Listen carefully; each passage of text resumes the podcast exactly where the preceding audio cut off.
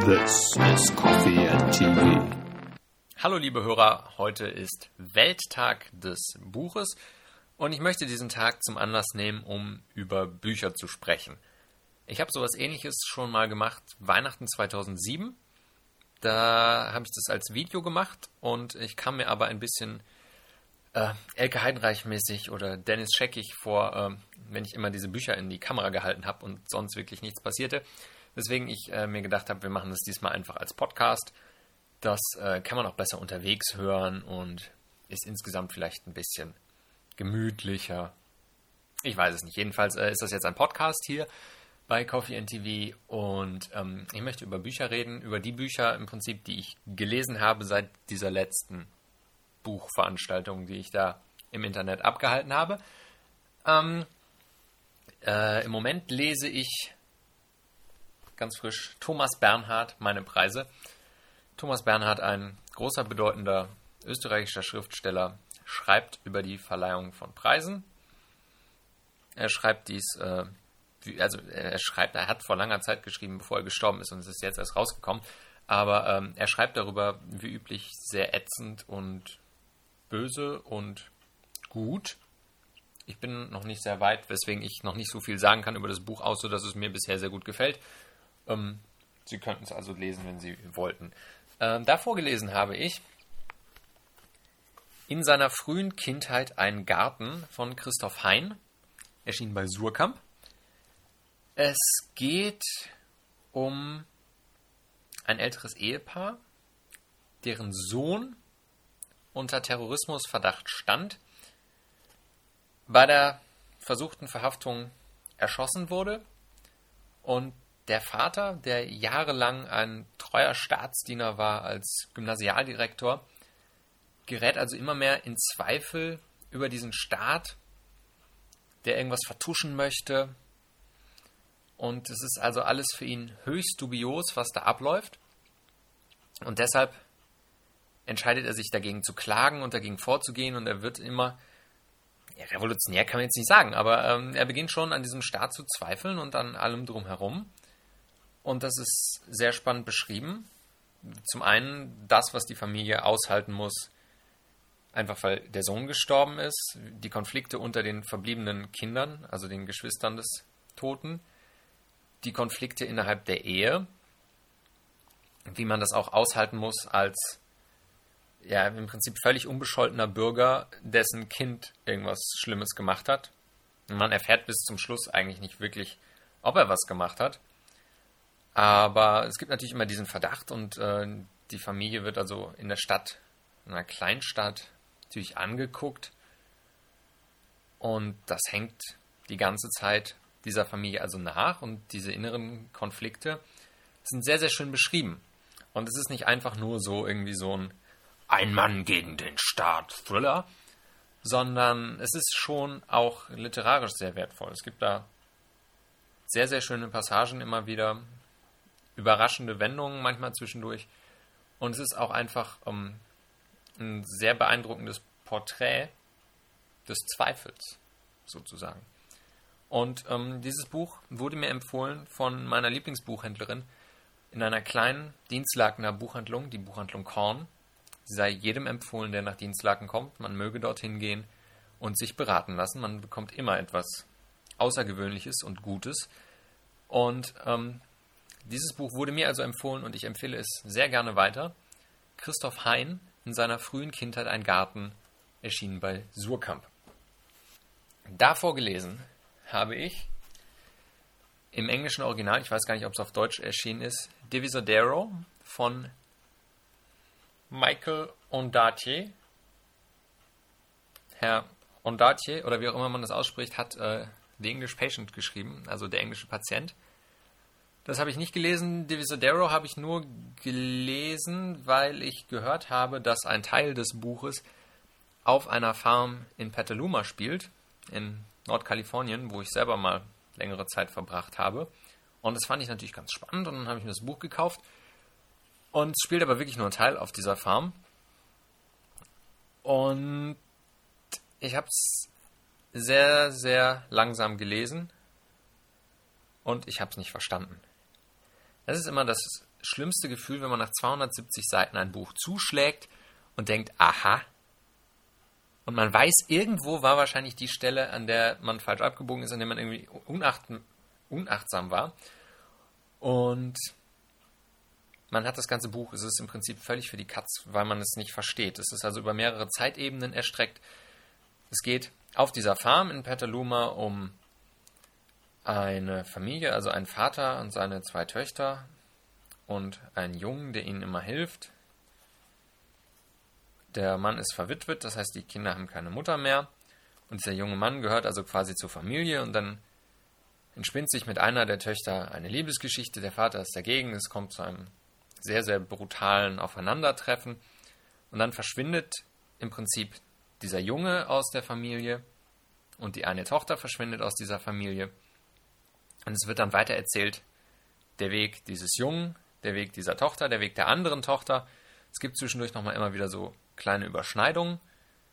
Und dann wird in einem sehr, sehr langen, ausführlichen Teil die Lebensgeschichte eines Schriftstellers erzählt, die oder der, also dieser Schriftsteller ist halt Gegenstand einer Recherchearbeit einer dieser Töchter. Und dann wird diese ganze Lebensgeschichte in Frankreich erzählt. Das heißt, das Ganze ist, was Handlungsebenen, Raum und Zeit und sowas angeht, etwas auseinandergezogen, etwas durcheinander gewürfelt und ich habe persönlich die Schnittpunkte nicht wiedergefunden. Wahrscheinlich war ich einfach unaufmerksam, vielleicht war es auch einfach wirklich kein gutes Buch. Was man da, darüber sagen kann, ist, ähm, es sei jedem empfohlen, der eine Arbeit in Anglistik oder sowas schreiben will über die schlechtesten Sexmetaphern der Welt. Da ist äh, Divisadero wirklich sehr gut. Es hat auch wirklich tolle Passagen. Und zwischendurch dachte ich wirklich, wow, das passt jetzt hinterher alles zusammen und das ist wirklich gut geschrieben. Aber wahrscheinlich war ich einfach unaufmerksam. Ansonsten fand ich es halt insgesamt eher so mittel. Aber ähm, wenn, man, wenn man sich darauf einlässt, ist es vielleicht gut. Es ist erschienen bei Vintage Books kostet 7,99 Dollar Devisadero von Michael Ondatier. Da vorgelesen, und ich habe es jetzt gar nicht da, weil ich es verliehen habe, Ruhm von Daniel Kehlmann. Ähm, das ist das erste Buch, das ich von Daniel Kehlmann gelesen habe, was vielleicht nicht so der beste Einstieg ist, aber es ist jetzt halt gerade rausgekommen. Ähm, Kehlmann natürlich groß und berühmt für seine Vermessung der Welt. Ähm, Ruhm ist ein Roman in neun Geschichten. In neun Geschichten. Ich habe auch immer erst neun. Nein, nein, es geht um neun, die Zahl. Äh, also es ist ein Roman in neun Geschichten, die sich auch alle überschneiden, die auch in, um, in wahlloser Chronologie erzählt werden, die alle was gemeinsam haben, die alle Schnittmengen haben. In der Konstruktion dieser Geschichten und in der, äh, der Ausarbeitung der Schnittmengen und sowas, manche Sachen sind sehr gelungen, manche sind einfach plump das muss man in aller Deutlichkeit sagen. Da gibt es wirklich so Sachen, wo man wirklich dann da sitzt und denkt so, ja, super. Das wäre wirklich Lieschen Müller noch eingefallen. Hm, geschrieben ist es teilweise, also die einzelnen Geschichten sind immer unterschiedlich beschrieben, mit unterschiedlichen Erzählern, Erzählweisen und sowas. Das ist sehr gut gemacht. Es gibt eine Geschichte, ähm, der, äh, dieses blöde Ding hier, der Wischzettel nennt es irgendwie einen Internetblogger oder sowas ein verwirrter Internetblogger. Es geht überhaupt nicht um Blogger, es geht um jemanden, der in ein Forum, ich würde mal sagen, in das Forum höfliche Paparazzi, also in so ein äh, Promi-Spotting-Forum hineinschreibt. Dieses Kapitel ist gleichzeitig grauenhaft und genial, weil das Geniale daran ist, wie Kehlmann wirklich diesen Duktus dieser Forenwelt nachahmt wie er es schafft, wirklich sprachlich genau so zu klingen, wie diese Standard-Einträge in so Foren halt klingen, mit den ganzen Formulierungen, mit dem ganzen websprachlichen Gedöns drumherum. Das ist ganz, ganz toll rekonstruiert. Es ist leider auch unglaublich anstrengend zu lesen, weil es halt wirklich so plump und doof klingt, ähm, wie man es nicht erwarten würde in einem Buch.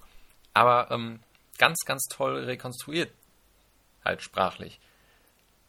Ähm, das ist so das, was mir in großer Erinnerung geblieben ist. Alles andere ist drumherum konstruiert. Es geht um moderne Kommunikationsmittel, sehr viel um Handys, was ja auch ganz gut eigentlich passt, gerade zu dem Ausfall des T-Mobile-Netzes, was bei mir übrigens funktioniert hat weiterhin. Ähm, also wenn es um moderne Kommunikation geht und sowas, dann ist es ein, ein spannendes Buch. Es ist auch, wie gesagt, an manchen Stellen gut konstruiert, an manchen Stellen eher schwach konstruiert. Ähm, Ob es ein Roman ist, ja, bestimmt. Also es ist nicht nur eine Kurzgeschichtensammlung, da gibt es schon einen Zusammenhang. Und Pulp Fiction ist ja auch ein Film. Also ein Ganzfilm, ein abendfüllender Spielfilm, trotz der Episodenhandlung. Ähm, Daniel Kehlmann, Ruhm, erschienen bei Rowold. Kann man, muss man aber nicht lesen. So, dann habe ich hier zwei Bücher von Surkamp, die habe ich schon im Blog besprochen. Das können Sie dann nachlesen. Das eine ist Marcel Bayer-Kaltenburg. Ein sehr bemühter, aber wie ich finde, sehr, sehr schwacher Roman über einen Tierforscher und verschiedene Menschen, die er geprägt hat.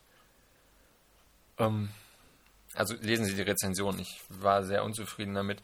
Das andere ist äh, Waffenwetter von Dietmar Dart, was mich ein bisschen ratlos zurückgelassen hat, weil es nach einem furiosen, großartigen, ganzen ersten Teil, der sich über ein paar hundert Seiten erstreckt, ähm, dann zum Schluss ein bisschen wahnsinnig abdriftet.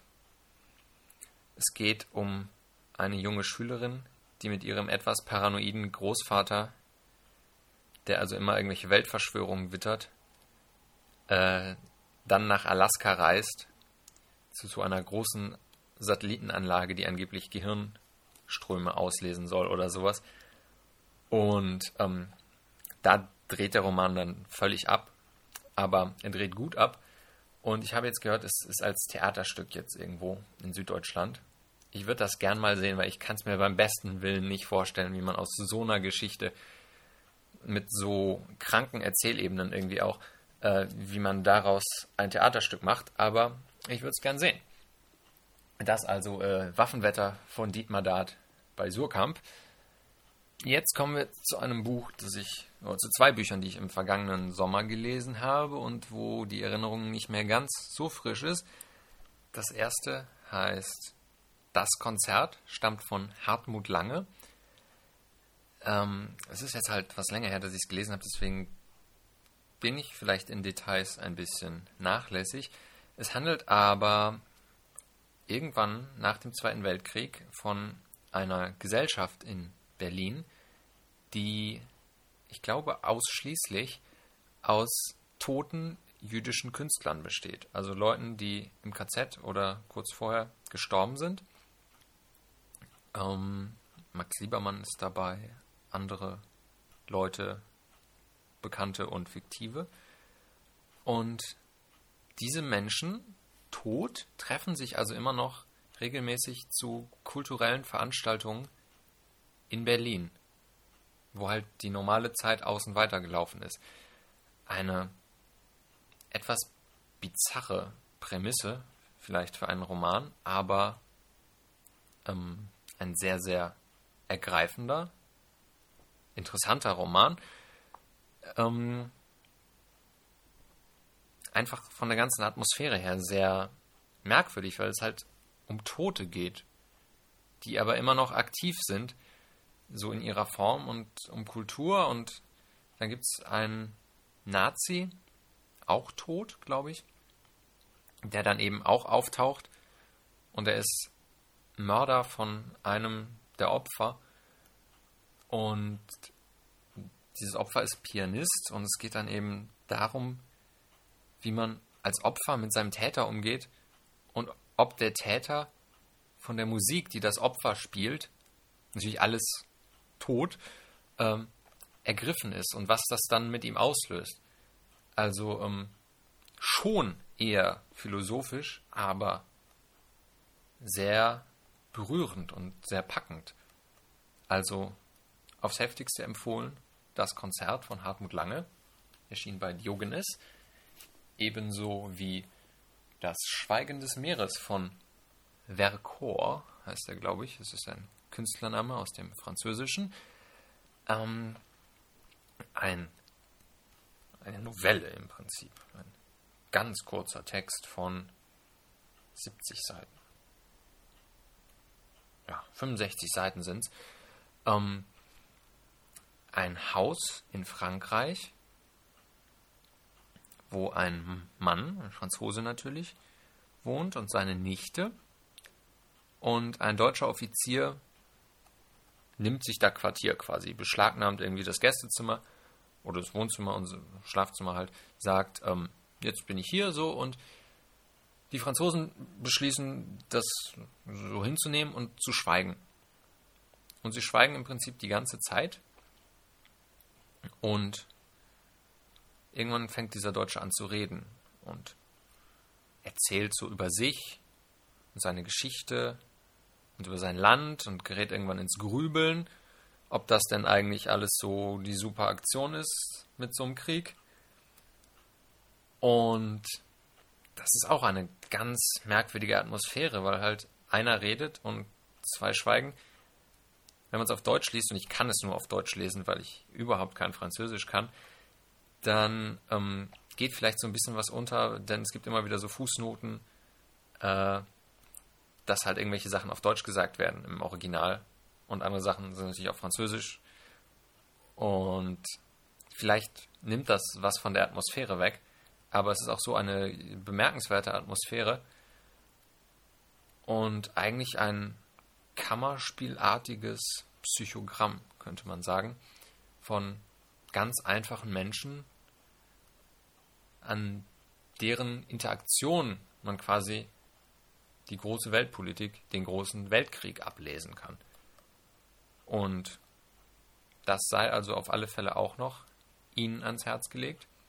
Das Schweigen des Meeres von Vercors, ebenfalls erschienen bei Diogenes, und wie das Konzert von Hartmut Lange, auch mir empfohlen worden von Frau Korn aus der Buchhandlung Korn in Dienstlaken. Dann machen wir jetzt einen Bruch, den man mit keiner Übermoderation, äh, mit keiner Überleitung der Welt moderieren könnte, ähm, und kommen zu einem Buch von Hugh Laurie, den Sie alle als Dr. House kennen. Das heißt The Gun Seller oder wörtlich auf Deutsch Bockmist. Uh, The Gun Seller ist erschienen erstmals 1996, jetzt im Zuge der gestiegenen Prominenz von Hugh Laurie, der in Großbritannien eigentlich schon länger bekannt ist, unter anderem durch seine Arbeit mit Stephen Fry, neu aufgelegt worden. Und uh, The Gun Seller ist ein ja, Kriminalroman ist das falsche Wort, aber es geht um einen Typen, der halt normalerweise äh, Waffen verkauft und sich jetzt mitten in einer sehr, sehr großen, verschwörungsähnlichen Situation wiederfindet.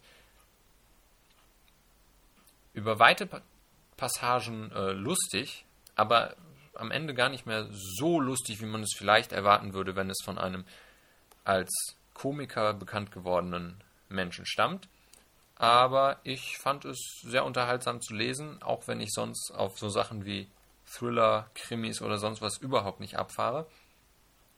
Ähm, man kriegt auch so 340 Seiten für sein Geld und das ist schon durchaus spannend, auch wenn man überhaupt keine Thriller mag und unterhaltsam und vielleicht was für den Sommerurlaub dann am Strand schön, ne? Hugh Laurie, The Gunseller, erschien bei Arrow Books. Dann haben wir hier noch was äh, ebenfalls auf Englisch, nur auf Englisch verfügbar, von dem bei mir im Blog immer wieder erwähnten, gelobten und gepriesenen Chuck Klosterman, der äh, nach mehreren Sammelbänden und Musiksachbüchern seinen ersten Roman vorgelegt hat. Erschien bei Scribner. Downtown Owl heißt er. Er spielt in Owl in North Dakota, einer Kleinstadt, in den frühen 80er Jahren.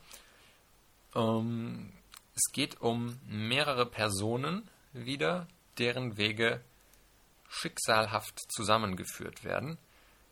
Mm, das Ganze wird im Prinzip über 200 irgendwas Seiten vorbereitet. Ich glaube, es läuft in der Tat so über 220 Seiten oder sowas. Erstmal eine Einführung ist jetzt zu tief gestapelt. Also man lernt schon die Leute kennen, man erfährt was über die sozialen Strukturen in dieser kleinen Stadt. Man bekommt so einen Einblick in das Leben. Es spielt natürlich auch ne, Anfang der 80er in North Dakota von Chuck Klosterman. Natürlich spielt Heavy Metal Musik irgendwie eine Rolle. Und das Ganze dümpelt so vor sich hin. Es werden teilweise einfach Alltagssachen geschildert. Von einem Mann wird so die ganze Lebensgeschichte erzählt. Sehr ergreifend auch erzählt. Und diese ganzen Geschichten werden also immer wieder nebeneinander montiert, während die Zeit voranschreitet. Und dann schreitet sie auf einen Tag hin, wo sich diese Wege dann nicht unbedingt kreuzen, aber wo alle diese Menschen in einen äh, großen Schicksalsschlag verwickelt werden, der sich für sie alle unterschiedlich auswirkt. Bis hin zum Tod. Das kann man so allgemein, glaube ich, sagen. Ähm, es ist eigentlich so sowieso ein unterhaltsames, nettes Buch. Chuck Klosterman kann halt schreiben. Er kann auch Romane schreiben, das merkt man hier. Er kann schön erzählen, kann gut Leute porträtieren und sowas. Und die Socken zieht es einem dann im Prinzip aus, wenn man dann begreift, wozu er eigentlich diesen riesigen Anlauf genommen hat und wie das alles zusammenpasst. Das ist ähm, dann auch wirklich schon echte Literatur. Ähm, natürlich mit jeder Menge popkulturellem Einschlag, aber wirklich ähm, für meinen Geschmack sehr gut konstruiert und auch nicht plump konstruiert, wie man das von anderen Büchern, die wir heute hatten, äh, sagen kann, sondern das passt dann schon richtig gut zusammen und ist durchaus lesenswert. Downtown Owl von Chuck Klosterman könnte es mittlerweile vielleicht als Taschenbuch geben bei Scribner nur auf Englisch. Damit wäre ich dann im Prinzip durch. Ich habe aber hier noch einen ganzen Stapel der Sachen, die sich im Moment, teilweise seit vielen, vielen Jahren, auf meinem Nachttisch äh, stapeln und die ich alle irgendwann noch mal durcharbeiten wollte. Ähm, zum einen zwei Bücher. Also es bringt Ihnen jetzt relativ wenig, wenn ich Ihnen jetzt das erzähle, aber ich dachte mir, wo ich gerade Bücher zusammenschleppe, kann ich die auch noch gerade rausholen. Ähm, da kann ich halt noch nicht viel drüber sagen. Zwei Bücher, die der Sokamp Verlag mir freundlicherweise geschickt hat, ohne dass ich wüsste, warum. Ähm, das eine ist von Tobias Rapp, Lost and Sound, und es geht da um die Technokultur in Berlin. Jetzt, überraschenderweise. Ähm, ich habe äh, ein Kapitel, glaube ich, gelesen bisher. Das klingt ganz spannend. Das ist so das, was man halt so aus den 90ern von Surkamp mit Techno-Büchern so kennt. Äh, ne, Reinhard Götz und Sie kennen das. Äh, diese ganzen Pop-Literaren, Literaten der, der 90er, die Rave-Kultur und sowas. Das andere ist Doris Hilft von Wolfgang Welt, ein Schriftsteller aus Bochum, spielt auch in Bochum, handelt von ihm. Ähm, bin ich auch noch nicht sehr weit drin gekommen. Ist aber auch, äh, es kommt unter anderem die Uni drin vor. Das äh, erfreut mich immer, wenn die Ruhr-Uni in Büchern vorkommt. Also kann ich Ihnen das quasi blind empfehlen, falls Sie in Bochum studiert haben. Dann habe ich ein Buch mit äh, Gedichten. Es ist das erste Gedichtbuch, das ich mir freiwillig gekauft habe. Es sind die Gedichte von Robert Frost. Warum habe ich mir das gekauft? Weil Robert Frost mein Lieblingsgedicht geschrieben hat. Ähm, es ist hier und es heißt Stopping by Woods on a Snowy Evening. Möglicherweise kennen Sie das, das endet mit den Zeilen And miles to go before I sleep, and miles to go before I sleep. Ein ganz tolles Gedicht und der Rest auch sehr lesenswert. Robert Frost Gedichte oder Poems eben. Äh, hat, glaube ich, drei Euro gekostet oder sowas. Und Gedichtbücher liest man ja auch nicht durch, die hat man da liegen und ab und zu guckt man mal rein und erfreut sich an der literarischen Gattung, die man sonst eher selten liest, an Gedichten. Dann habe ich eins, das ist letzte Woche gekommen, das habe ich letztes Jahr im Juli, glaube ich, bei Amazon bestellt. Jetzt ist es endlich erschienen. Es heißt Wish You Were Here ist von Leslie Simon, die gemeinsam mit einem anderen Autor das äh, wunderbare Buch Everybody Hurts geschrieben hat, eine Einführung in die Emo-Kultur. Und Wish You Were Here handelt jetzt von verschiedenen Musikszenen in den USA und dem ganzen drumherum, wie man sich kleidet, wo man hinzugehen hat, was die essentiellen Platten sind und sowas. Ähm, ich kann es hoffentlich bald anfangen, wenn ich hier mit den Preisen von Thomas Bernhard durch bin. Äh, wenn es so ist wie Everybody Hurts, dann ist es ein sehr schöner Einstieg in Musik und Subkultur. Und ähm, da freue ich mich also auch schon drauf, das lesen zu können. Das wird sicher auch ein Spaß. Und dann habe ich da noch ganz viele Bücher liegen, die ich irgendwann mal angefangen habe, aber äh, irgendwie unterbrochen habe. Das ist eine ist äh, Gerd Mark, Amsterdam, Biografie einer Stadt, wo er beschreibt, wie Amsterdam entstanden ist. Und das ist sehr spannend, gerade wenn man schon mal in Amsterdam war, aber irgendwie hatte ich nicht die Muße dazu. Dann habe ich das Restaurant am Ende des Universums von Douglas Adams. Da habe ich per Anhalter durch die Galaxis letztes Jahr nach Jahrzehnten mal wieder angefangen.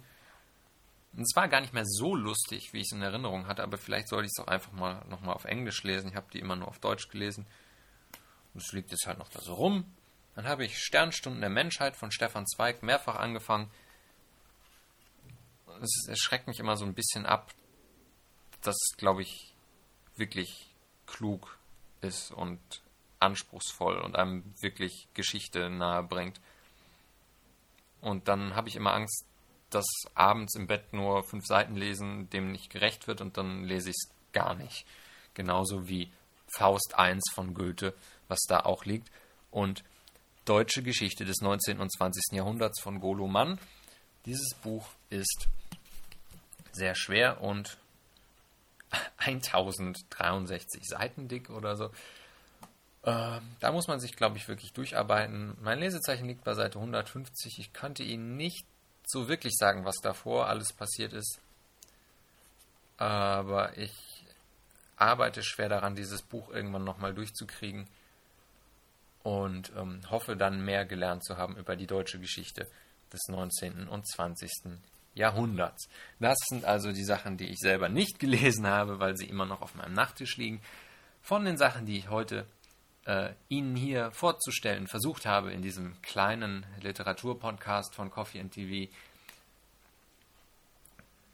möchte ich Ihnen besonders ans Herz legen, eigentlich nochmal den Christoph Hein in seiner frühen Kindheit ein Garten und dann vielleicht wirklich nochmal hier das Konzert von Hartmut Lange und Chuck Klosterman, Downtown Owl. Äh, kaufen Sie sich das, wenn Sie es alles nicht mitbekommen haben, spulen Sie nochmal zurück und schreiben Sie mit oder vielleicht stelle ich doch nochmal eine Liste mit den vorgestellten Büchern ins Internet. Ich bedanke mich für diese Aufmerksamkeit, die Sie mir äh, hier haben entgegenkommen lassen. Ich hoffe, es war was dabei und wenn Sie was gelesen haben und es Ihnen gefallen hat, dann kommentieren Sie doch einfach nochmal. Ich verabschiede mich bis zum nächsten Podcast von Coffee and TV in vielleicht drei bis vier Jahren. Schönen Tag noch. Mein Name war ist und bleibt Lukas Heinzer.